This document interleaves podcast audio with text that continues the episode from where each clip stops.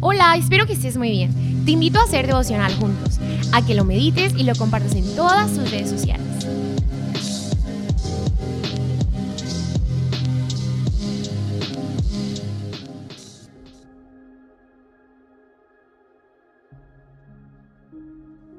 ¡Hey! Buen día. ¿Cómo están? Les mando un fuerte abrazo de verdad con todo mi corazón. El devocional de hoy está basado en Proverbios 30 y 31, en el Salmo 33 y en el primer capítulo del apóstol Pablo a los Efesios. La carta de los Efesios es una escritura que a mí en lo personal me gusta mucho, para mí es muy práctica y nos dice dónde estábamos, dónde estamos y cuál es nuestro trabajo hoy en este momento. Y el primer capítulo es muy claro, es muy tiene mucho que ver con la identidad, porque la primera parte de este capítulo, después del saludo, está hablando del lugar que Dios nos dio y cómo es que nos dio ese lugar. Dice que tenemos un lugar juntamente con Cristo, que somos bendecidos en lugares espirituales por medio de Cristo y que ese lugar Dios nos lo dio por Cristo, por medio de Cristo Jesús. Así que nos habla de una salvación, de una redención, de una justificación, pero también nos habla de una posición que tenemos en Dios. Así que cuando salimos al mundo, a nuestra vida, a nuestro trabajo, a nuestra escuela, al mercado, al banco, a donde tengas que salir, tenemos que salir con esto en nuestra mente, no para sentirnos más que los demás, simplemente para vivir ubicados y posicionados en lo que Dios dice que somos, que tenemos y para lo que estamos aquí en esta tierra. Es algo muy interesante y aunque a mucha gente le causa un conflicto cuando el apóstol Pablo dice que desde siempre, desde siempre Dios nos ha tenido en su mente, aún desde antes de nuestro nacimiento, aún desde antes de la creación, Dios nos tenía en su mente. Entender esto de manera lógica es imposible, porque nuestra lógica no cabe, o sea, no está diseñada para entender las cosas de la eternidad. Es como cuando le queremos enseñar a un niño de meses las multiplicaciones, ¿verdad? No le va a dar su capacidad para entenderlo. Por eso lo que aquí no se entiende se va a entender después en una eternidad con Cristo Jesús. Así que cuando el apóstol Pablo escribe esta carta, está hablando que desde siempre hemos estado en este anhelo y deseo de Dios que tú y yo ocupemos ese lugar que nos ha sido dado en Cristo Jesús. Y cuando decimos desde siempre, alguien puede decir, entonces, ¿para qué nos esforzamos si Dios ya sabe quién se va a salvar, quién se va a perder, quién se va a morir y quién va a vivir? Y la gente dice, la predestinación, ¿ya para qué? O sea, ya, ya estamos predestinados. El que se va a salvar, se va a salvar y el que se va a perder, se va a perder. Pero la predestinación que el apóstol Pablo está hablando no es en ese sentido. Déjame te lo puedo explicar de esta manera. Tú y yo hemos predestinado a nuestros hijos. O sea, nadie tiene un hijo pensando, ¿sabes qué? En mi casa no hay borrachos. Vamos a tener un hijo para que sea borracho. Porque eso es predestinarlo. ¿Sabes qué? En mi casa, en mi familia no hay unos asaltabancos. ¿Qué te parece si tenemos unos gemelos para que sean los mejores asaltabancos de la historia? Nadie preparamos el futuro de nuestros hijos, nadie tenemos hijos pensando de esa manera. Todos los predestinamos así. Acuérdate que la palabra predestinar es antes del destino, o sea, yo antes de su destino, yo digo lo que quiero que sea cómo van a llegar a ser. Y tú les das escuela para eso. ¿Por qué? Porque dices, ya nació mi hijo, qué padre que mi hijo sea un doctor, o sea un abogado, sea un, un, un médico, sea un arquitecto, sea un licenciado. Qué padre. Entonces tú le vas diciendo desde que es niño, ¿qué te gustaría ser, mi hijo? ¿Qué te gustaría estar? ¿No te gustaría ser médico? ¿No te gustaría ser doctor, este, arquitecto? ¿No te gustaría ser ingeniero? Y lo metes en las mejores escuelas conforme a la capacidad que tú tienes. ¿Por qué? ¿Cuál es tu propósito? Darles ese destino. Lo estás predestinando. ¿Por qué? Porque tú no quieres que sea una persona de mal, sino de bien. Entonces no se trata aquí de que ya sabemos quiénes se van a morir, quiénes van a vivir, quiénes se van a salvar y quiénes se van a perder. Se trata de que Dios quiere que todos seamos salvos. Esa es nuestra predestinación. Que todos conozcamos a Jesús, que todos conozcamos de su amor. A eso nos predestinó Dios. Por eso Dios nos permitió vivir de esta manera.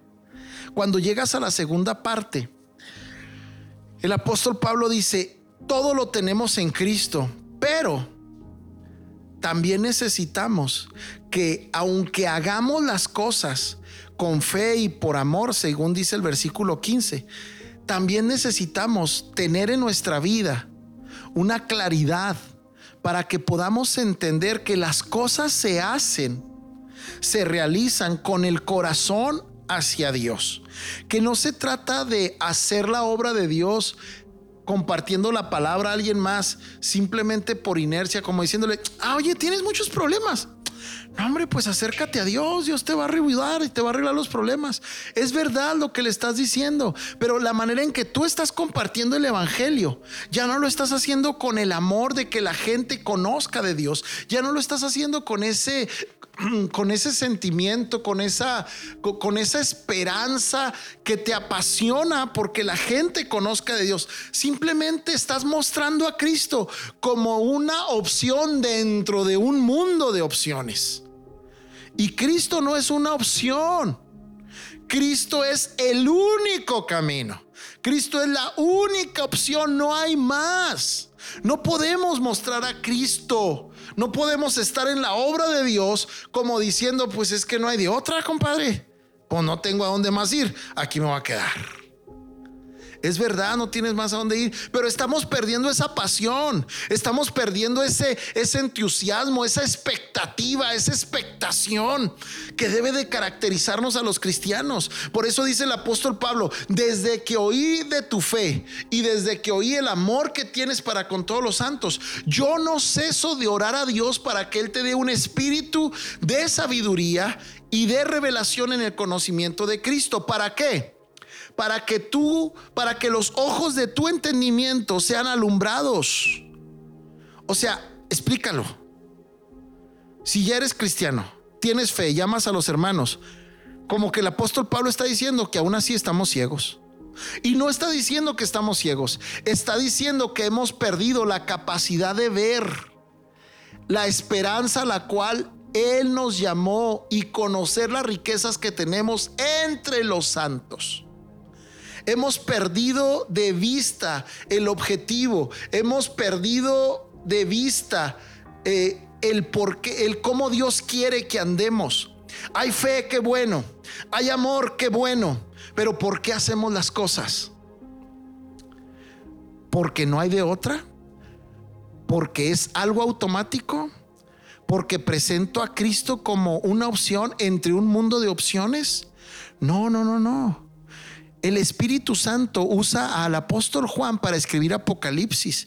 Y el mensaje que el Espíritu Santo dado, que le está dando Cristo a Juan, le dice a la iglesia de Éfeso, conozco tu arduo trabajo, conozco tu esfuerzo, conozco todo lo que haces pero tengo una cosa contra ti, que has dejado tu primer amor. Y no es que haya muchos amores en Cristo, la palabra primer quiere decir, se refiere al lugar. Ya no soy el número uno en tu vida, aunque trabajas en mi obra. Has perdido esa pasión, has perdido esa expectación, has perdido e-, eso que te causaba una locura. Acuérdate cómo evangelizábamos al principio. Queríamos que todos conocieran a Cristo no porque hubiera opciones, sino porque era el único, era la única opción. Y esto es lo que el apóstol Pablo está diciendo. Esto es a lo que el apóstol Pablo se está refiriendo en este capítulo 1 a los Efesios. Dice, Dios desde siempre, desde siempre nos ha tenido ahí. Desde siempre ha querido que estemos ahí con Él. Desde siempre tiene un lugar para nosotros en los cielos. Desde siempre tiene un lugar para nosotros en la salvación. Desde siempre en Cristo Jesús. Él nos ha visto como santos y sin mancha. Dice, pero en ese caminar hemos perdido esta expectación, hemos perdido esta emoción de, tener a Cristo. Por eso el apóstol Pablo dice, necesitamos un espíritu de sabiduría y revelación en el conocimiento para que los ojos de nuestro entendimiento sean alumbrados y conozcamos la esperanza a la que Él nos ha llamado y las riquezas de su gloria que tenemos entre los santos. Así que quiero invitarte para que este día te animes. Cierra tus ojos ahí y dile, Espíritu Santo, ayúdame. quiero tener esa emoción, esa expectativa de al principio de nuestra relación. No quiero un día de monotonía, no quiero un día como los demás. Quiero un día diferente. Abre tus manos y dile, Dios, dame ese espíritu de sabiduría y revelación en tu conocimiento para conocer la esperanza a la que tú me has llamado y las riquezas que tengo entre los santos. Porque cuando vas a Proverbios, dice, toda palabra de Dios es limpia. Él es escudo a los que en Él esperan. No añadas a sus palabras para que no te reprenda y seas hallado mentiroso. El apóstol termina diciendo que el resultado de todo esto es la iglesia, su cuerpo. Y ve cómo el autor de los proverbios también termina describiendo algunos aspectos de la iglesia. Proverbios 30 dice, mujer virtuosa, ¿quién la hallará? Porque su estima sobrepasa largamente a la de las piedras preciosas. El corazón de su marido está en ella confiado y no carecerá de ganancias. Le da ella bien y no mal todos los días de su vida. Proverbios 30 es como la descripción de la iglesia de la que habla el apóstol Pablo, que así deberíamos de ser para Cristo. Así deberíamos de ser. También Proverbios 30 habla acerca de cómo la iglesia debe de ser para los demás. Y dice, se levanta aún de noche y da comida a su familia y raciona a sus criadas Considera la heredad y la compra, y planta viña del fruto de sus manos. Ciñe de fuerza sus lomos y esfuerza sus brazos. Ve que van bien sus negocios, su lámpara no se apaga de noche. Aplica su mano al uso y sus manos a la, rueca alarga su mano al pobre y extiende sus manos al menesteroso. No tiene temor de la nieve de, su de la nieve por su familia, porque toda su familia está vestida de ropas dobles. Esto es una descripción de lo que la iglesia debería de ser para con los demás. Tú eres parte de la iglesia.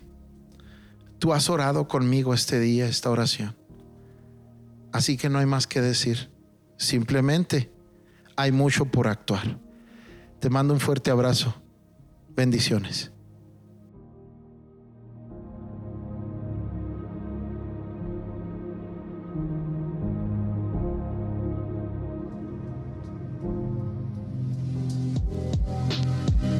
Espero lo hayas disfrutado muchísimo, pero sobre todo que lo apliques